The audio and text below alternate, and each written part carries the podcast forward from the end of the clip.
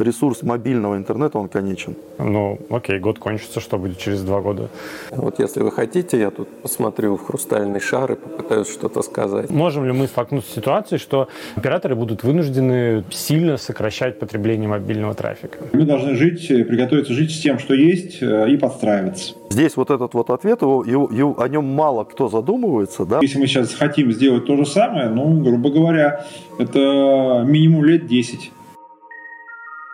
Как-то почти незаметно прошла одна очень важная тема. Ограничение поставки техники – это ведь не только про ноутбуки и айфоны, но и про оборудование для связи, мобильного интернета, того, чем мы пользуемся постоянно. И вот недавно происходит интересная штука. Минцифры рекомендуют операторам убрать из своих линеек безлимитные мобильные тарифы. Ну и на фоне этого производители оборудования для операторов приостанавливают свои поставки. Это Ericsson, Nokia и даже поговаривают про Huawei. Huawei. Так что давайте разбираться, что происходит. Останемся ли мы без мобильного интернета? Сколько будет стоить посмотреть ютубчик? Какой именно техники не хватает и где ее можно взять? Об этом поговорим сегодня в выпуске формата. Это ролики, где мы разбираемся в важных технических темах с людьми, которые в этом реально шарят. И если вам такие выпуски нравятся, жмите лайк, подписку, чтобы больше людей их видело. Это Дройдер, с вами Борис Сиденский. Погнали! Важное объявление. Чтобы гарантированно оставаться на связи, подписывайтесь на специальный телеграм-канал Droider Video, где выходят все наши ролики. Жмите, первая ссылка в описании.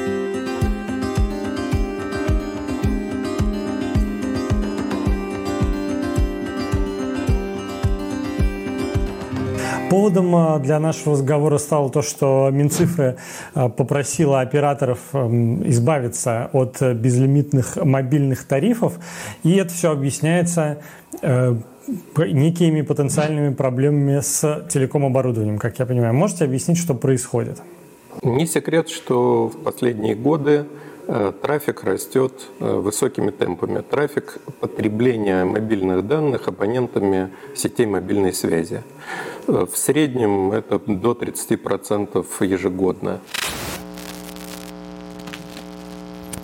В этом нет никаких серьезных проблем для отрасли в нормальных условиях ее работы. То есть тогда, когда операторы инвестируют средства, когда они могут приобретать для, на эти средства соответствующее необходимое им оборудование и умощнять сети, ну и также поддерживать их в рабочем состоянии. В ситуации, когда приток э, оборудования временно или, так сказать, долговременно прекратился, ну а мы знаем, что ряд э, ведущих международных компаний приостановили поставки своего оборудования в Россию. Это как минимум касается Ericsson и Nokia. У Huawei какие-то логистические проблемы на текущий момент, как, по крайней мере, компания это объясняет. Э, там действительно есть э, антиковидные меры в Китае, которые могут этому создавать проблемы. Но так или иначе, но на сегодняшний день притока оборудования на российский рынок, необходимого операторам сотовой связи, нет. В этих условиях они лишились, по сути, возможности как развивать дальше свои сети, то есть наращивать покрытие э, где-то там вот вдоль дорог, э, где-то еще, так и, в общем, умощнять их что не менее, а может быть более важно. Nokia и Ericsson ушли сразу, Huawei э, долго думал вот, и решил не заключать новые контракты. Э, насколько я знаю, активно компании, которые сотрудничали с Huawei, они закупали последний месяц оборудование в прок. То есть, грубо говоря, потому что новых контрактов не будет. Если не брать то, что сейчас они закупились, э, больше, чем обычно – каждый месяц в каждом регионе устанавливается несколько десятков новых базовых станций. То есть в совокупности по России где-то, скажем так, за год это десятки тысяч. То есть это достаточно большая э, цифра. Э, в основном, конечно, это новые регионы, которые решаются там по вопросам цифрового неравенства, но есть и э, допустим, улучшение качества связи, дополнительные сектора надо поставить, потому что интернет пользуется спросом. Э, закупали операторы оборудования весьма в солидных количествах. То есть вот контракты последних лет – это 50 тысяч базовых станций закупает, например, там Теле2 у Эриксона, да? Вау. Ну, в год. И, э, это контракт, он рамочный, он, в принципе, года, наверное, на три его время действия. Но как быстро, какими партиями, я уж вам не подскажу, как там поставки осуществлялись. Но это при том, что, как правило, у оператора не единственный поставщик. Как правило, просто за годы э, сложилось так, что на сетях сейчас если не зоопарк оборудования, то, по крайней мере, до трех вендоров, как правило, на сети есть. А Дальний Восток – это в основном китайское оборудование, Сибирь частично, а, в, а дальше уже зависит от оператора, потому что есть э, Вимпелком, который почти весь на Huawei, а есть, например, МТС или там Теле2, которые с огромной долей оборудования Ericsson. Э, у других операторов, у Мегафона есть Nokia. Ну, то есть вся большая тройка э, лидеров э, эм, производителей телеком-оборудования в России представлена объемно. Не штучно, а объемно. А штучно, ну, тоже есть там какой-нибудь ZTE, да, есть регионы, где стоит оборудование ZTE китайской компании мы останемся через какое-то время без э, мобильного интернета? Нет, мне кажется, без мобильного интернета мы не, точно не останемся. Они решили отменять уже достаточно давно, еще в 2017 году, потом они вернули для того, чтобы подключать абонентов, э, и уже в прошлом году уже четко для себя решили, что будут уходить от безлимитных тарифов э, по понятным причинам. Во-первых, а, это не приносит им деньги, потому что тариф тот же самый, 1000 рублей, к примеру, что ты тратишь там 5 гигов, что ты тратишь там 100, Э, оператор получает одну и ту же сумму. Второй момент, э, проблема в том, что хоть качальщиков не так много, где-то в среднем 5% по базе, э, но они портят жизнь другим пользователям. Если вокруг базовой станции есть там несколько качальщиков, то в один момент времени, скажем так, базовая станция может обслужить с заданным уровнем качества определенное количество пользователей.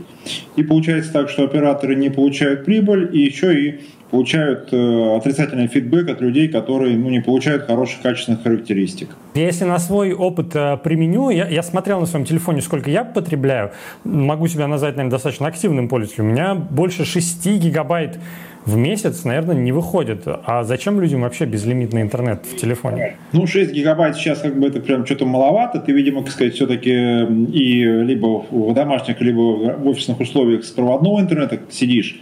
А в среднем по России сейчас, э, если взять активного пользователя, то это 15 гигабайт. То есть вот такая. Mm-hmm. Такого темпа э, роста трафика нет, как был, допустим, в 2019 году, он составил за год 80%.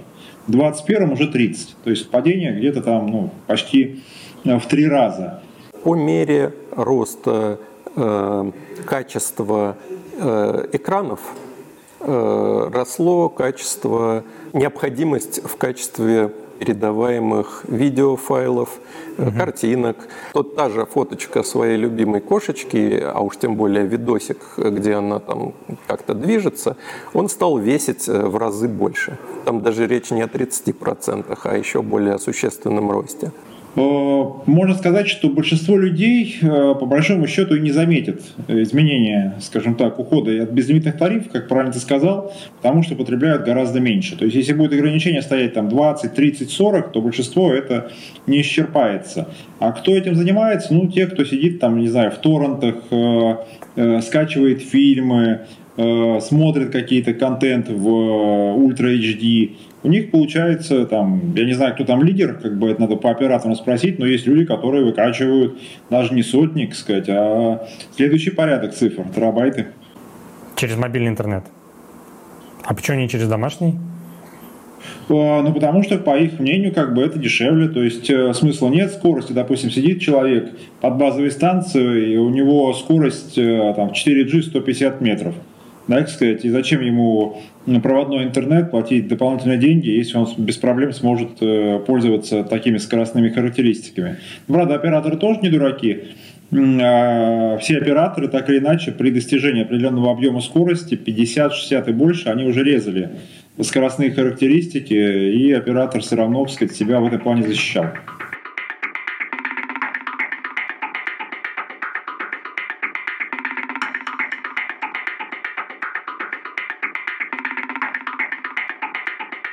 Расскажите нам, пожалуйста, ну, какие-то базовые ликбезы про базовую, э, базовые ликбезы про базовую станцию. Даш, э, как она устроена, что там есть интересного из техники? Базовая станция в своем, э, в своем понимании, да, это набор функциональных, функциональных модулей. Первое, наверное, основное, это так называемые радиомодули. Это то непосредственно, что э, формирует сигнал на выдачу в антенну для того, чтобы э, смартфон мог получать сигнал, да, то есть и точно так же его передавать. В базовой станции э, базово присутствуют обязательно антенны, это пассивный элемент, то есть он не имеет электрического подключения, да, то есть он состоит из волноводов, и через антенну, собственно, зачем она нужна радиопередатчику? Она нужна для того, чтобы усиливать сигнал как от смартфона, так и в сторону смартфона. И чтобы это все функционировало, это так называемый control unit, да, то есть это блок, блок, блок управления. Это блок, который связывает базовую станцию с Core Network, с ядром сети, да, то есть с коммутаторами. И этот же блок, он формирует те самые сигналы и команды для а, радиомодулей, которые формируют сигнал, который уже выходит непосредственно в воздух, да, то есть и в виде электромагнитного излучения, да, то есть радиоволн, он передается от смартфона и к смартфону. Так, да, давайте еще раз в понятных, э, в штуках объясним. Значит, угу. есть мозг, который всем этим управляет, да. есть э, штука, которая э, занимается передачей и получением э, информации, да? И есть... Формированием формированием сигнала, как раз того самого, который передается по воздуху, угу. и за счет чего мы имеем сотовые сети, беспроводные да, сотовые сети. То есть это радиоголова, называется радиомодуль, который именно формирует сам сигнал и выдает его уже в атмосферу, назовем это так. И есть антенна, которая, ну, вообще глупая штука, она просто там что-то там усиливает, да? А глупая штука с точки зрения того, что она не имеет э, к себе там подключения, она не сообщает на компьютер там какие-то вещи, да, то есть не имеет электрического подключения. Но это, э, это, это, это, элемент, без которого нельзя, да, то есть э, сколь бы то ни было, сформировать и передать и принять сигнал. Вот то, что нам привычно видеть на столбах, то есть антенна, радиомодуль, блок управления, он может стоять на столбе, а может находиться удаленно и соединяться с э, радиопередатчиком э, оптоволокном все тем же или еще каким-то способом. Э, то есть базовая станция может стоять рядом с антенной, а может быть распределенной. Ну, есть и другие варианты, но общий смысл – это та часть э, сети, которая находится на непосредственном радиоконтакте с абонентами. Эти все три части базовой станции, они поставляются вендором целиком? Или можно делать какую-то там петрушку, конструктор самому собирать? Существует техническое описание. Техническое описание интерфейсов и самого стандарта. То есть, э, что это значит? Что все этапы взаимодействия, базовая станция, контроллеры, основное ядро сети, коммутаторы, да, они стандартизованы. Поэтому чисто э, теоретически и в идеальной, в идеальной э, системе да, можно использовать компоненты, разные компоненты разных вендоров для построения одной сети определенного mm. стандарта. Но если мы говорим в частности, то мы можем использовать любую антенну, да, то есть с любым радиопередатчиком. Но мы не можем использовать сейчас, и это практика, радиомодуль с системным модулем разных вендоров. Mm-hmm. Потому что как раз интерфейс, который между радиочастью и системой управления, он хоть и стандартизован, но он не имеет жестких требований, и поэтому, как правило, у каждого производителя он свой. Поэтому, если мы говорим именно про базовую станцию, то базовой станции, наверное, нет, только в части антенны. Если мы говорим о более широком смысле построения сети связи, то да. То Операторы работают. Э, они запустили 3G, это был скачок э, в технологии, потому что после GPRS H это был, сказать, такого уже, наверное, не будет. Потом э, запустили LTE сети, а потом LTE Advanced накатили сверху. Операторы сделали от себя все зависящее, чтобы человек за тот же промежуток времени мог скачивать э, гораздо больше объем информации. Средняя скорость, вот мы буквально недавно Телеком Дели на основе приложения нашего Мегабитус определяли, что средняя скорость в России сейчас 21 э, с копейками мегабит в секунду. Это в целом по России, в некоторых регионах, как в Москве, там уже 40 с лишним. Это более чем достаточно для того, чтобы смотреть Ультра э, HD и так далее. Поэтому люди в основном смотрят, э, выходят в стримы, ну, выходили. Сейчас посмотрим, что там будет с YouTube и так далее. Э, поэтому трафик рос, но как-то не так заметно. Кто-то отказывался действительно от проводного интернета. Из-за этого все и происходило. Можете объяснить, что означает то, что как минимум уже два крупных производителя Ericsson и Nokia угу что они, они приостановили работу? Что это означает? Какой статус сейчас? Эриксон отправил свой персонал в отпуск в оплачиваемый. По Nokia еще пока непонятно, какое есть решение. Но при этом, при всем, у Nokia в коммунике написано о том, что она постарается получить экспортную лицензию на э, следующую последующую эксплуатацию существующих сетей. Как... Это поддержка того, что уже сейчас есть? Поддержка того, что есть mm-hmm. сейчас, да. То есть в каком виде это будет, наверное, этого не знает пока в настоящее время никто. Поэтому пока мы констатируем то, что у нас нету в настоящий момент поддержки э, то есть ну, в Российской Федерации со стороны вендоров. Это означает следующее, что в настоящий момент пока нет техподдержки, не происходит, не будет происходить какое-то обновление текущего там, программного обеспечения нет возможности покупать новое оборудование. А на какой период времени есть запас запчастей у операторов? Год абсолютно точно. Угу. То есть это не перспектива ни месяца, ни двух, ни трех.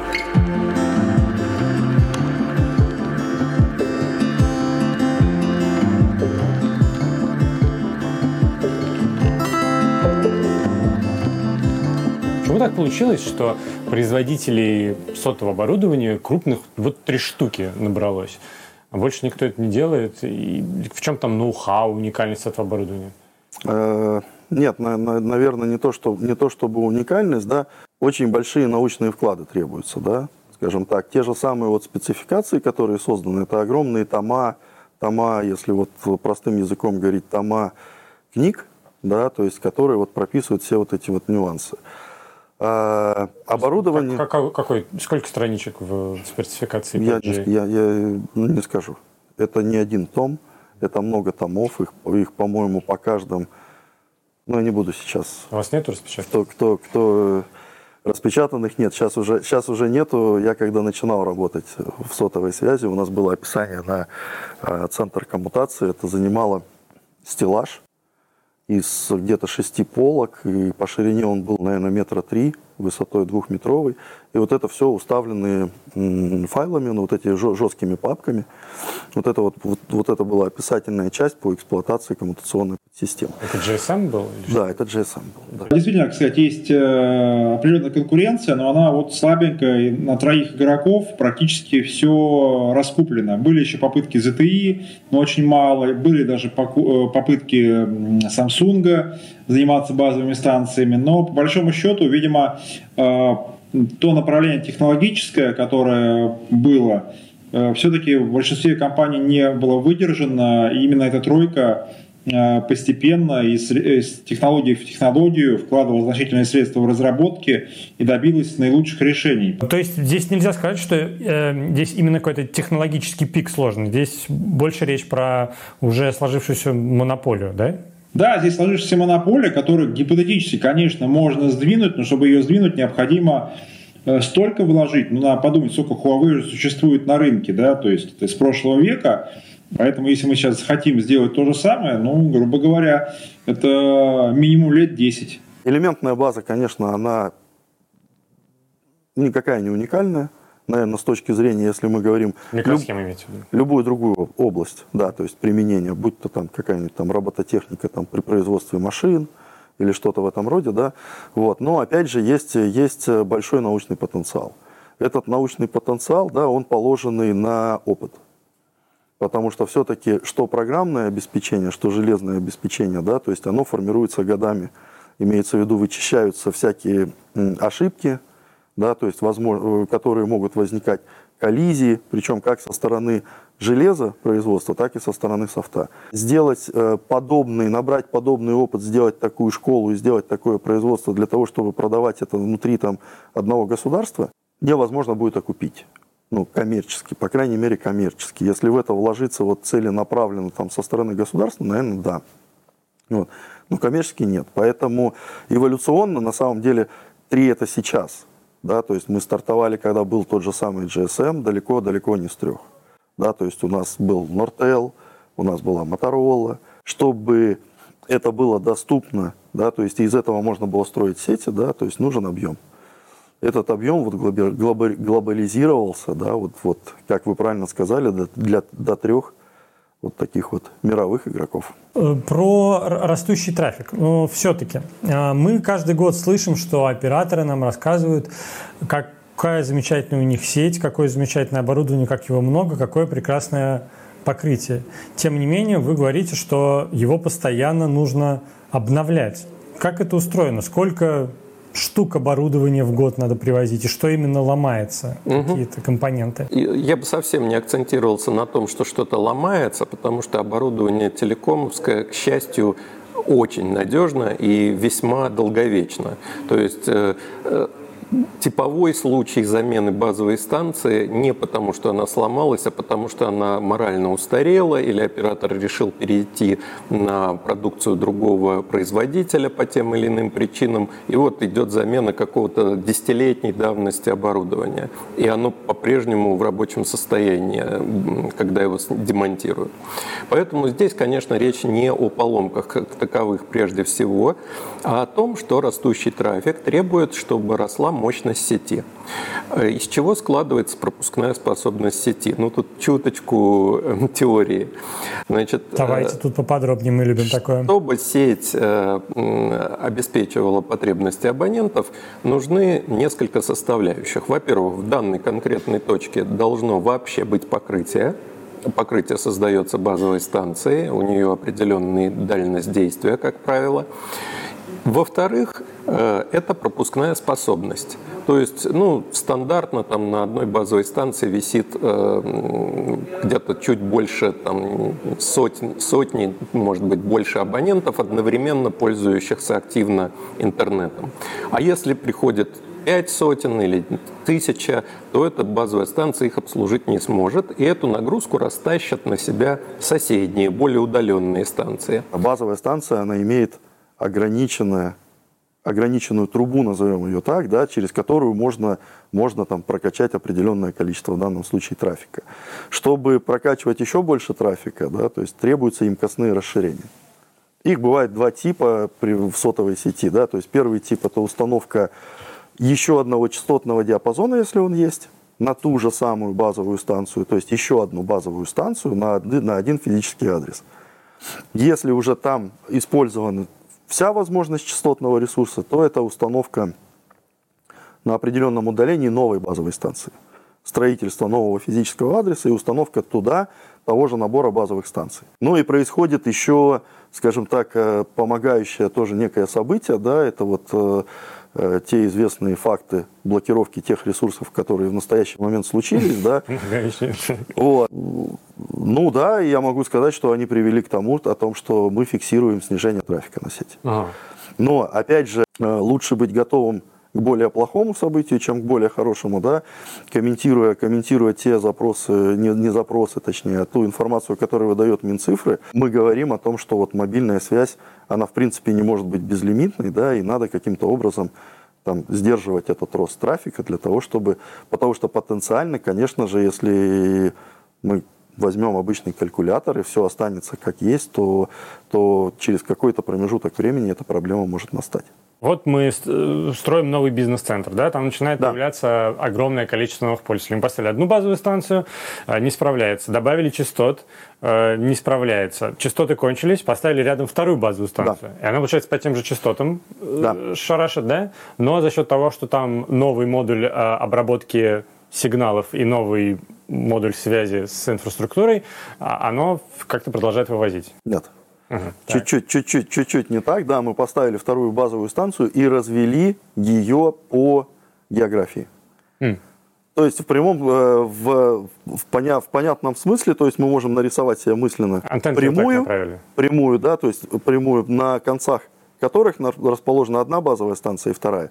Вот когда не было второй, то весь трафик вот, вот с этой прямой, вот все люди, которые находятся на этой прямой, они обслуживались этой базовой станции. Когда мы поставили со второго края, мы сделали такие настройки, что левая базовая станция первую половину прямой забрала трафик, а вторая базовая станция правая правую часть. Угу. Но вот. потихонечку народ перетекает из одной в другую. Да, совершенно верно. И то есть мы тот, тот один и тот же объем трафика мы разделили на, в, два, в два радиоресурса. Вот. И тем самым увеличили емкость. Но чтобы это делать, требуется оборудование.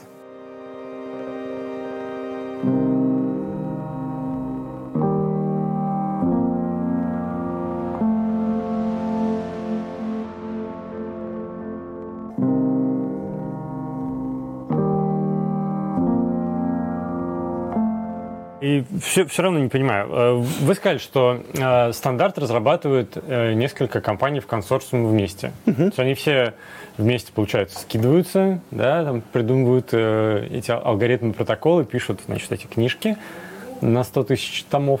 Э, а, а, собственно, производитель-то потом что делает? Он просто берет, применяет э, эти алгоритмы, которые там расписали. Ну, в принципе, в принципе, если так глобальный очень верхний уровень, то да это делается так, но для того, чтобы, скажем так, правильно даже прочитать и дальше соединить все эти книжки в одно единое, да, то есть недостаточно просто взять, а, выбрать по миру там очень умных инженеров и программистов, да, посадить их в одну комнату, сказать, вот тебе книжки, вот вам книжки, прочитайте и сделайте. Лаборатория, да, вот они сделали компоновку, техническую компоновку компонентов, сделали ту же самую базовую станцию, там, я не знаю, испытали ее там в Сахаре, при плюс 50 градусов, там, съездили к нам в Якутию при минус 50, там, поставили ее, поставили ее, посмотрели, и там, и там работает. Там что-то не работает, устранили. Там подогрели, там подохолодили, да, то есть перестало там ломаться, выходить из строя, да. Вот. Э, вышел производитель продавать это, говорит, все, я готов продавать, ставим базовую станцию на МКАДе, да, то есть и выясняется, что когда идут машины, там образуется там, как это, взвесь, водяная взвесь, помешанная еще на химию, которая рассыпанная на дороге, да, то есть засасывается вентилятором там, того же самого радиопередатчика, замыкание и выход из строя. Ау. И эти передатчики начинают просто выходить из строя. То же самое с программным обеспечением, да, то есть это называется невозможно, взяв книжку, да, то есть учесть все моменты и нюансы, которые могут возникнуть. Опыт, э, скажем так, выстругать палку, чтобы она не делала занос, да, то есть это один опыт с одним количеством вводных, да, то есть построить сотовую сеть с наличием как я сказал, большого количества томов книг, это другое. Оборудование GSM и оборудование э, LTE, повторить, э, попытки были, они осуществлены, и это оборудование на выставках демонстрируется. Насколько оно российское, это вот вопрос договоренности, что считать э, полностью российским. Потому что, конечно, если вскрыть э, корпус и посмотреть на плату, на ней, безусловно, найдутся э, те или иные э, чипы или другие элементы, которые в России не российского производства. Ну, то есть все-таки мы говорим про некие китайские коробочки, на которые клеют надпись «Сделано в России» или там есть какая-то существенная доля российского производства? Насколько я в курсе, есть и тот, и другой сценарий. То есть, когда вот речь до известных событий шла о локализации, то, в общем, можно было видеть, что под этим разные компании подразумевают разное. И кто-то пытался разработать свое ну, практически с нуля. Мы знаем примеры такого, таких разработок, там, скажем, с тех лиц, с партнерами. Еще есть целый ряд компаний, которые пытаются честно разрабатывать свое. Обсуждалась на самом деле локализация производства, честная, без переклеивания шильдиков, локализация производства ряда ведущих э, вендоров. Э, среди них был и Ericsson, и Nokia, про Nokia официально было объявлено, про Ericsson, по крайней мере, э, такие разговоры шли. И э, в отношении Huawei, безусловно, это тоже было. Но были, конечно, те, кто вот, да, наверное, пошел по пути, который вы упомянули. Где-то люди открывали и видели такую начинку.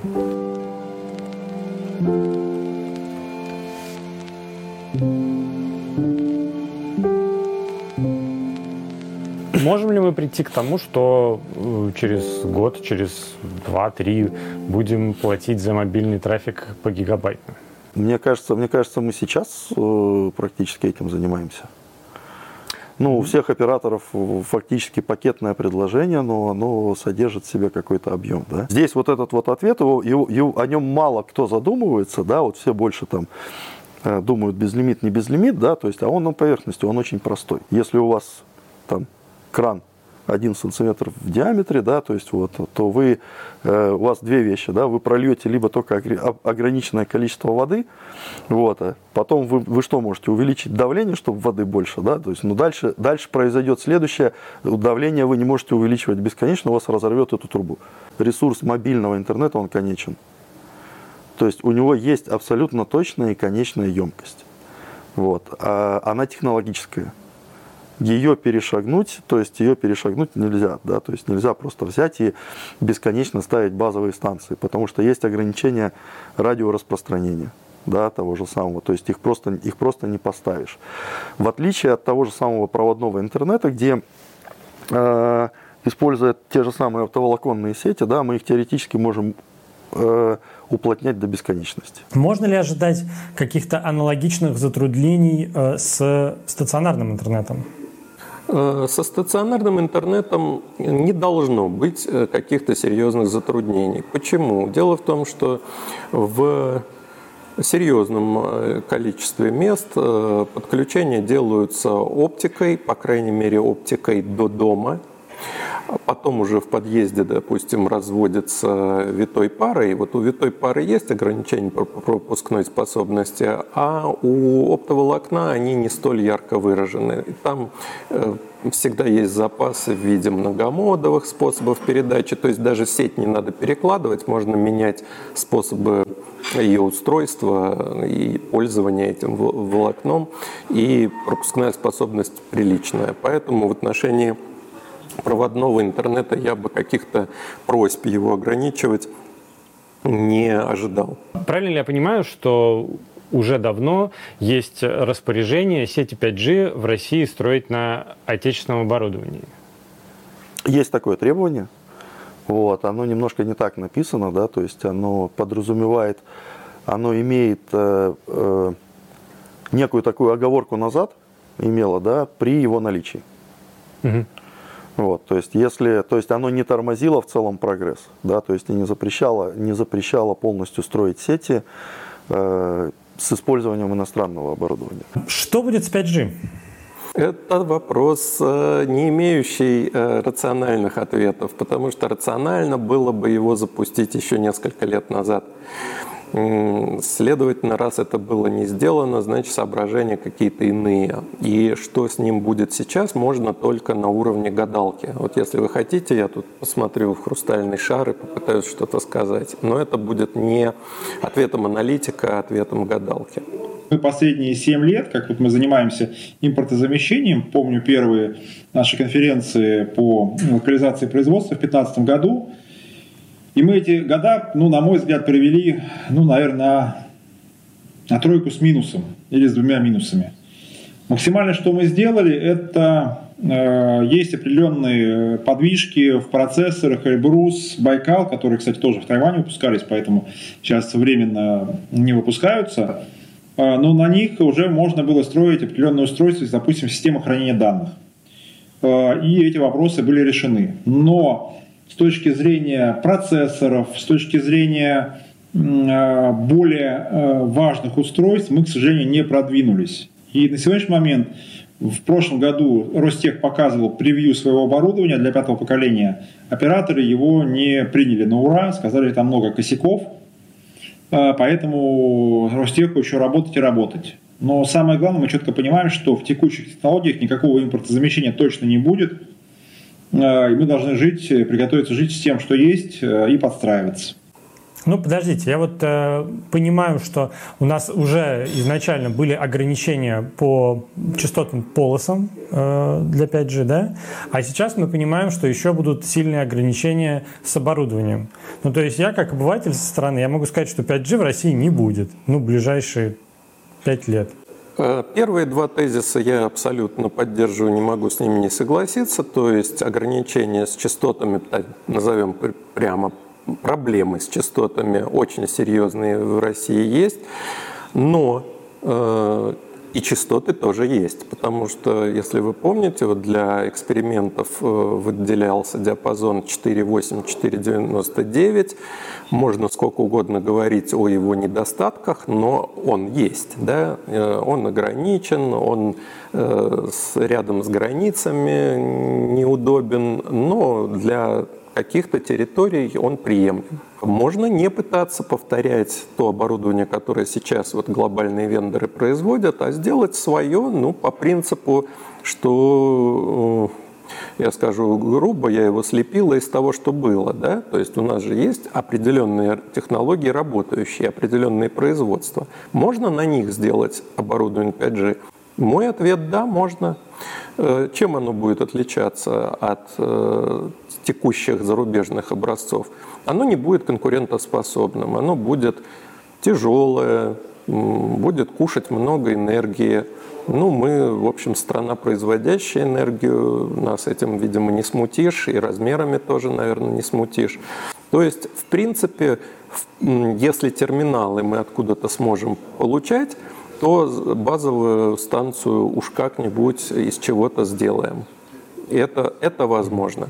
Это дело ну, не бесконечного числа лет, то есть э, в обозримом будущем такое оборудование можно пытаться производить. Еще, к сожалению, нет вот хорошего опыта крупносерийного производства. Ведь одно дело разработать что-то, а другое дело сделать десятки тысяч экземпляров. Ну, опять же, опять же, главное пытаться. Что, опять же, вообще ничего не понятно. Ну, во-первых, сейчас это явно не самая важная задача в стране. Мы понимаем, то есть мы и так э, планировали выйти в 2023 году позже на 4 года, как минимум, э, по отношению к другим странам, которые запускали во-вторых, э, мы прекрасно понимаем, основная проблема нашей экономики заключалась в том, что она была изначально ориентирована не на создание собственного, а на закупку. То есть мы были потребителями, с чем сейчас, в общем-то, и столкнулись. Сотовая связь – это хорошо, это важно, но мы прекрасно понимаем, что есть более проблемные отрасли, допустим, медицина. МРТ, КТ, Э, другие исследования, они все делаются на импортном оборудовании. То есть, если оно выходит из строя, это уже говорит о человеческой жизни. Не понял, какая связь между 5G и МРТ? Э, связь в том, что у нас нет собственного оборудования от слова совсем. То есть сейчас наша задача решить самые насущные проблемы. Вполне вероятно, тот же Ростех, как там, национальный как бы, игрок, будет сейчас занят совершенно другими проектами, которые допустим, будут связаны с медициной, что более важно для общества в целом. И поэтому проекты по пятому поколению вместо 23 года, ну там выйдут 25 год. То есть э, те мощности, те инженеры, которые могли быть заняты разработкой, эм, так сказать, приятных плюшек технологических, да, сейчас будут заняты э, разработкой необходимых для жизнеобеспечения технологий. Да, конечно, мы же живем просто в меняющемся мире и понимаем, что э, как сказать, э, мы столкнулись с, с таким э, грузом проблем, на которые явно не рассчитывали. Это плохо, что мы не рассчитывали, потому что э, предполагать это одна из важных задач. Если мы были бы готовы сейчас к текущей ситуации, то, наверное, все было бы гораздо проще, и проблем бы сейчас, вот, которых мы обсуждаем, не было бы. Можем ли мы столкнуться с ситуацией, что э, операторы будут вынуждены там, сильно сокращать потребление мобильного трафика? В среднесрочной перспективе нет. Если вопрос связан опять с тем, с тем состоянием, в котором мы находимся, то здесь, мне кажется, это больше сейчас э, к слишком много вводных данных, про которых мы не знаем. Да, то есть иначе и любое рассуждение на эту тему это не больше, чем такая некая будет фантазия. Ну вот вы тоже сказали, что запас оборудования хватит, хватает, хватит на год, что звучит неплохо. Ну, окей, год кончится, что будет через два года? Ну, с моей точки зрения, что в перспективе трех лет, да, то есть э, абсолютно точно э, при определенном желании создать это импортозамещение, это раз, да, то есть три года на вопрос, можно ли при текущих условиях текущие сети проэксплуатировать три года, да, можно.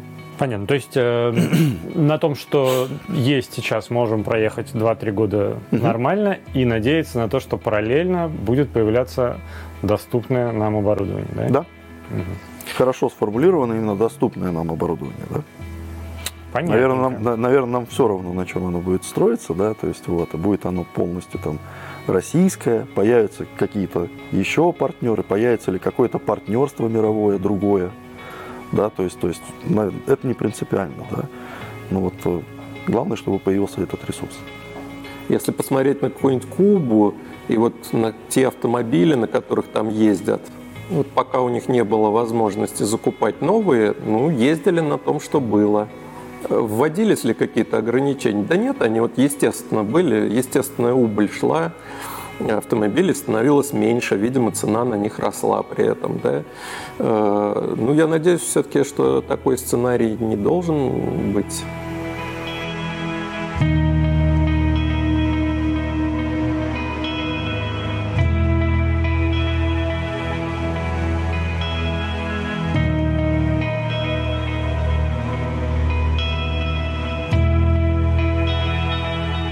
На этом все. Надеюсь, было интересно. Жмите подписку, лайк, колокольчик, если выпуск понравился. И пишите в комментариях, какие еще темы стоит разобрать. Кстати, что-то мне подсказывает, что надо сделать выпуск про возможность, в принципе, изоляции российского интернета. Как-то технически можно устроить и можно ли. Если вы за такой выпуск, а не за реализацию, то пишите в комментариях. На этом все. Борис Веденский, это Дройдер. До встречи в будущем.